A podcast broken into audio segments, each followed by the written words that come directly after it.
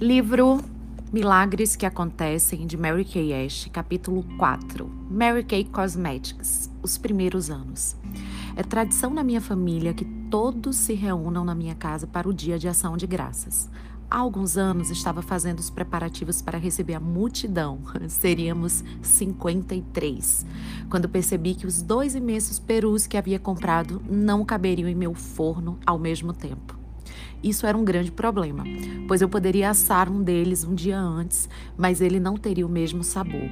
Embora tivesse um forno de micro-ondas, prefiro o peru assado por longo tempo e em temperatura média. Então me lembrei de algo que tinha guardado na garagem. Minha velha e confiável grelha. Limpei, testei e ela funcionou. Fiel e boa, pensei. Você nunca me decepcionou. De repente, minha mente inundou-se de lembranças. Havia usado essa grelha em 1964, quando cozinhei para o seminário do primeiro aniversário da nossa empresa. Enquanto limpava a grelha, seguia me beliscando para me certificar de que não estava sonhando. Parecia muito distante, mas tudo havia começado duas décadas antes. Nós andamos um bocado, baby, disse para a velha grelha. A primeira sede da Mary Kay Cosmetics era uma loja de 50 metros quadrados no Exchange Park, um complexo bancário e de escritórios em Dallas. Como disse, abrimos as portas no dia 13 de setembro de 1963, exatamente um mês após a morte do meu marido. Tinha investido o que pensava ser uma fortuna, 5 mil dólares, em fórmulas, embalagens e equipamentos usados no escritório. Estava começando algo que seria uma grande aventura. Richard e eu tínhamos grandes expectativas com relação àquele ponto. O Exchange Park ocupava a maior parte do primeiro andar do edifício e muitas companhias nacionais estavam instaladas nos demais andares. Havia também uma série de pequenos outros negócios, incluindo um café, uma farmácia e um restaurante. Nosso escritório ficava num shopping que atendia 5 mil mulheres que trabalhavam nesse complexo. Estávamos certos de que captaríamos muitas clientes nesse mercado. Elas passariam por nós todas as manhãs no caminho para o trabalho e novamente à tarde na volta para casa. Por um longo tempo após a abertura, estávamos absolutamente certos. De manhã, elas passavam correndo para chegar no horário ao trabalho e à tarde correndo ansiosas para chegar em casa. Nossa única vantagem é que elas faziam um intervalo para o café duas vezes ao dia. Logo, aprendemos a fazer o facial mais rápido que vocês podem imaginar. Aprendemos até a fazer com que a máscara secasse rapidamente usando um ventilador. Mas, como disse, estávamos cheios de esperança. E honestamente, sabíamos antecipadamente que não seria fácil fazer com que as mulheres parassem para conhecer nossa linha de cosméticos. As mulheres sempre dizem: Eu uso a máscara X há anos e estou perfeitamente satisfeita. Precisávamos de algo para atrair clientes e pensei em oferecer perucas. Em 1963, perucas estavam na moda. Então fui à Flórida para um treinamento e comprei um estoque de perucas de alta qualidade com cabelos humanos. Estávamos prontos para os negócios. Se não tivéssemos sucesso, sabia que teria que voltar a trabalhar para alguém pelo, resto da minha vida. Foi ideia de Richard fazer uma inauguração glamurosa. Contratamos um famoso estilista de perucas, René de Paris, para arrumar as perucas que havíamos comprado e uma linda modelo para servir champanhe às clientes. Devo admitir que nunca fiquei muito confortável com a ideia do champanhe da modelo, mas aceitei a crítica de estar fora de moda e acabei concordando. E claro, quem vocês pensam que a modelo atraiu? Todos os homens do edifício e não as mulheres. Entretanto, vendemos uma dúzia de perucas para as poucas mulheres que entraram e Renê as arrumou com muita elegância. Naturalmente, as loiras compravam perucas castanhas e as morenas queriam peru perucas loiras. Estávamos entusiasmado, entusiasmados com as vendas daquele primeiro dia até a segunda-feira pela manhã. Foi quando aprendemos que é um erro terrível comprar uma peruca totalmente diferente da sua cor de cabelos. Uma peruca deveria complementar o guarda-roupa de uma mulher e ajudá-la a compor seu visual quando não houvesse tempo para arrumar seus cabelos quando percebe, não percebemos que era importante deixar essa recomendação muito clara para as clientes e por isso vendemos tudo o que elas quiseram comprar. Obviamente, quando chegaram em casa, a família e amigos gritaram algo como: Caixinhos dourados, o que aconteceu com você? Não tínhamos uma política de devolução para as perucas, mas honramos todas as solicitações até que cada cliente estivesse satisfeita. Depois dessa experiência, tomávamos, to tomávamos todo o cuidado em aconselhar as clientes quanto às cores que deveriam escolher. E, de fato, as perucas provaram ser um cartão de visitas, atraindo muitas vezes as mulheres para os cosméticos. Nossas consultoras de beleza levavam as perucas para sessões de cuidados com a pele, mas como nosso foco principal era o cuidado com a pele, as perucas só apareciam quando a sessão terminava. Levar perucas para sessões acarretava todo tipo de problema. Primeiro, uma peruca arrumada para uma pessoa ficava totalmente inadequada para outra. Então, as consultoras de beleza tinham que levar várias perucas para onde fossem. E, se não fossem manuseadas com cuidado, o penteado podia ser facilmente desmanchado. Por fim, as perucas tomavam muito espaço da nossa loja. Nós a penteávamos e guardávamos atrás da loja, e portanto aquele espaço ficava lotado de secadores e bobs. A parte da frente estava sempre bem decorada para receber as clientes, mas a parafernália das perucas a fazia com que não tivéssemos espaço para estocar os cosméticos na parte de trás. Finalmente, fomos forçados a alugar um espaço extra para estoque nos porões do edifício. Os problemas tinham simplesmente começado, pois, para chegar à área de estoque, era preciso sair do shopping, andar meio quarteirão, descer longas escadas e andar mais alguns metros. Correspondia a uma boa corrida de dois quarteirões. Richard lidava com as finanças, mas também fazia a tarefa de ir aos estoques e recolher os pedidos. Sempre insisti para que Richard se vestisse como um homem de negócios, ainda que parecesse um adolescente.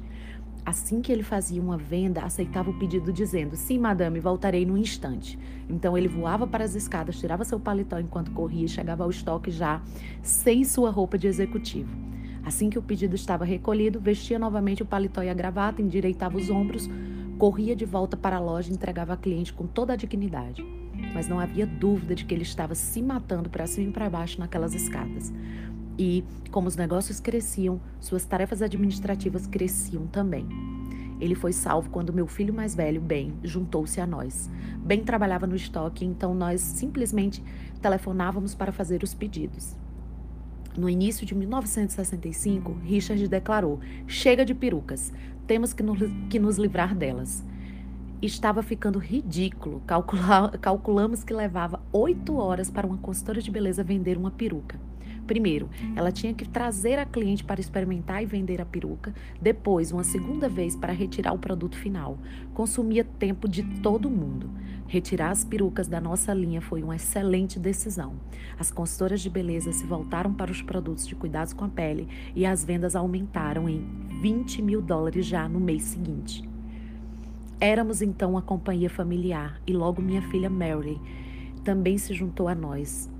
Quando nosso negócio tinha apenas dois meses, visitei minha, filha em Austin e dei a ela uma frasqueira com nossos produtos. Nenhum manual de orientação, imagine só, apenas um kit de beleza. Faça alguma coisa com isso, disse a ela. Claro, Marilyn usava os produtos havia anos e não era necessário falar mais nada a ela. Além de cuidar de suas crianças, Marilyn, tornou-se uma de nossas primeiras diretoras de vendas independentes. Minhas primeiras consultoras de beleza, todas as nove, juntaram-se a nós porque eram amigas e confiaram quando dissemos que íamos iniciar um negócio. Havia outras pessoas de vendas, talvez até mais experientes profissionalmente, que gostariam de ser recrutadas, mas tinham tomado a firme decisão de não tirar ninguém de outra empresa de vendas diretas. Minha primeira consultora de beleza independente, Deilane White, havia trabalhado na companhia de meu marido e uniu-se a nós como boa amiga que sempre foi. Hoje, Deilane é uma de nossas diretoras nacionais de vendas independente seus ganhos superam até os seus próprios sonhos mais ousados. Ela se tornou a primeira milionária Mary Kay. Essa é uma honra conquistada quando uma diretora nacional de vendas independente ganha mais de 1 milhão e 500 mil dólares em bônus. Até hoje, temos 77 milionárias Mary Kay. 27 já são multimilionárias. Nada mal para uma operação que começou com uma oração e uma esperança, não é mesmo? Algumas das primeiras consultoras de beleza haviam escolhido ficar conosco temporariamente. Eu estava tão entusiasmada que elas não puderam dizer não. Outras pessoas disseram não e ficaram apenas assistindo, esperando que falíssemos. Com o que se sabe hoje, você, você poderia dizer que elas estavam cometendo um erro, mas naquela época realmente parecia que não sabíamos o que estávamos fazendo. Tudo era exper é, experimental. Nós simplesmente testávamos tudo, mas sempre usando a regra de ouro. É importante que as gerências tenham experiência de campo se querem ter real valor para a força de vendas.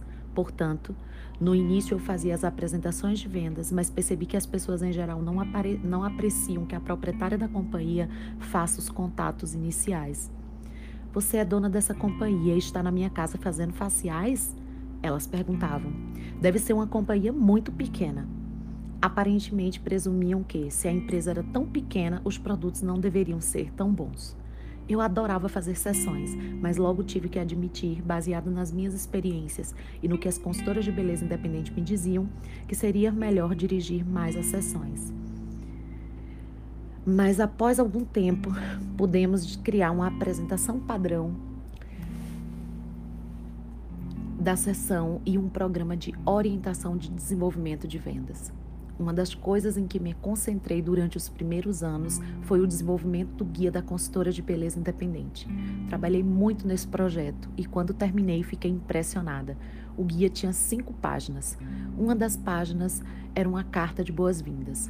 Hoje, o guia de consultora da Mary Kay tem mais de 200 páginas. Ele se desenvolveu à medida que nossas diretoras de vendas foram aprendendo e compartilhando seu conhecimento. Começamos com um kit básico de cuidados com a pele, que consistia de um creme de beleza, máscara, máscara mágica, tônico, creme para a noite e uma base. Os produtos vinham em pequenos potes ou vidros e cada consultora tinha um conjunto que passava para todas as clientes usassem.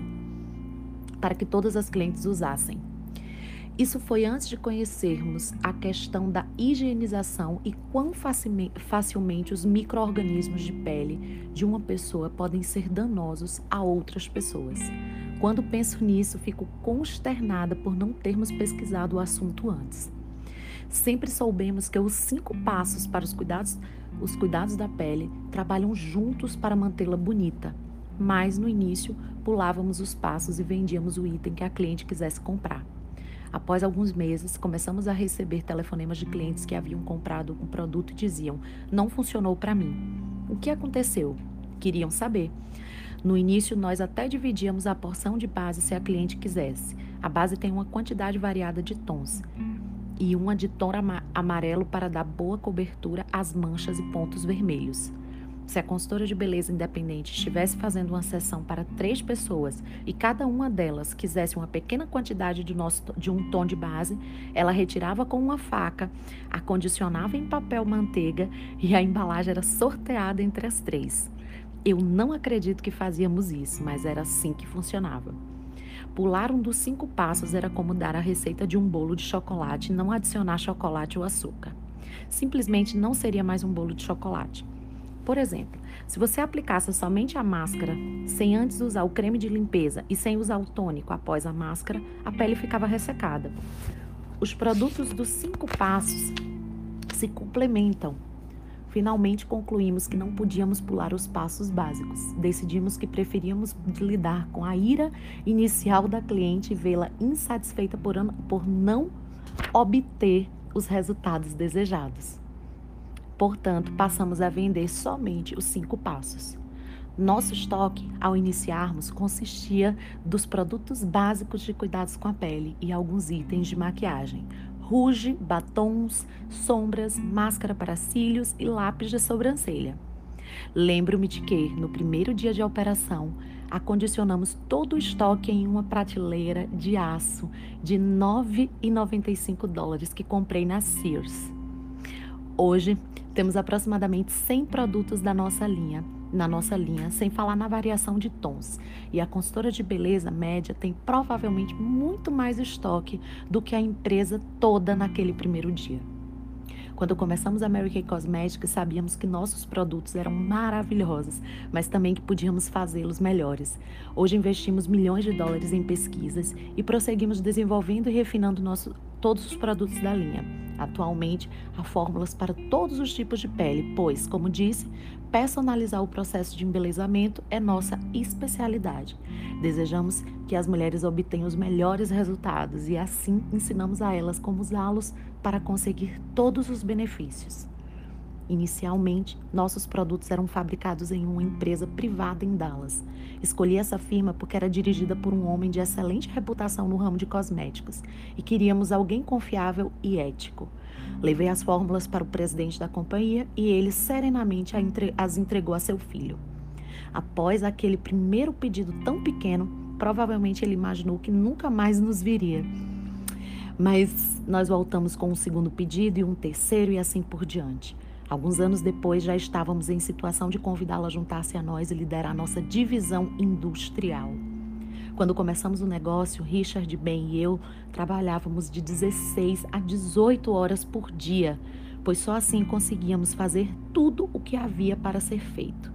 Muitas vezes, após preencher e empacotar os pedidos, nós, nós escrevíamos e mimeografávamos o jornal até as duas horas da madrugada. Mas esse trabalho duro foi compensado. Durante os três primeiros meses de operação, tivemos um pequeno lucro de 34 mil dólares sobre as vendas. O primeiro ano, o calendário nos trouxe 198 mil dólares em vendas. E ao final do segundo ano, chegamos ao inacreditável total de 800 mil dólares. Após um ano, expandimos em tal escala que foi necessária a mudança para nossos novos escritórios. Nossa sede transferiu-se para a 1220 Majesty Drive. Agora tínhamos três verdadeiras salas: uma para Richard, uma para Ben e a minha sala. Uma sala de orientação e um grande depósito, 500 metros quadrados no total. Aos nossos olhos, ele se parecia com o Grand Canyon e o melhor de tudo, ninguém precisava correr para fora do shopping e descer as escadas para o porão. Em 13 de setembro de 1964, tivemos a primeira convenção da companhia e a chamamos de seminário. O seminário ainda é um grande evento para nós. Mais tarde vou descrever como evoluiu e para sua atual forma espetacular. Para esse primeiro evento, não podíamos alugar espaço no hotel então arranjamos o espaço do depósito da Majesta, da Majesta Drive. Ainda me lembro do nosso entusiasmo e como tentamos economizar. Decoramos o depósito com balões e papel crepom. Preparamos frango com jalapeno e uma salada com gelatina. Compramos pratos de papel que não eram firmes o suficiente para suportar cortes, por isso cortei, desossei e assei frango para 200 pessoas em uma semana e congelei tudo. No dia marcado, retirei do freezer, do freezer e aqueci naquela velha grelha. Preparei uma salada imensa com gelatina de laranja. Não considerei que estávamos em setembro e que não faz frio no Texas nessa época. Aquela gelatina derreteu toda, mas as pessoas seguravam seus pratinhos no colo e faziam o melhor que podiam. Richard contratou um trio para nos entreter e Ellen Notley, uma diretora de vendas independente de Tyler, Texas, trouxe um imenso bolo decorado com as palavras Feliz Primeiro Aniversário. E foi um aniversário extremamente feliz. Ao final do primeiro ano, a família Mary Kay já era composta por 200 pessoas maravilhosas. Após o jantar, atuei como mestre de cerimônias e tivemos a nossa primeira noite de reconhecimentos. Foi muito modesta comparada às que temos hoje, mas ensinamos todos, mas estávamos todos emocionados. Guardo cópias de todos os discursos que faço, pois constantemente os reviso e atualizo para futuras ocasiões. Não faz sentido perder um bom pensamento. Recentemente revisei os discursos feitos em seminários passados. Partes de um discurso favorito reapareceram em muitas outras ocasiões. Havia um discurso original no qual eu dizia: no próximo ano, esperamos 3 mil consultoras de beleza em nossa força de vendas. Tomei por base esses números e fizemos as projeções de mercado. Embora tenha falado naqueles números, nunca imaginei que pudessem se tornar realidade. No ano seguinte, usei a mesma página do meu discurso. Somente a estimativa foi apagada e substituída por nove por novos números, 11 mil. Mais tarde, encontrei outra página idêntica com a anotação: substituir por 40 mil. Hoje, milhares de consultoras de beleza independente ensinam as mulheres o sistema Mary Kay de cuidados com a pele e nós ainda estamos crescendo. Parece melhor Parece melhor deixar o espaço para essa parte do meu discurso em branco e simplesmente anotar os números a lápis. Nosso crescimento trouxe muitas mudanças, pois é impossível dimensionar, é impossível alimentar tantas consultoras de beleza independente com apenas uma grelha para assar peru. Aquela velha grelha se aposentou das obrigações do seminário, mas quero que saibam que ela ainda faz uma, um maravilhoso jantar de ação de graças.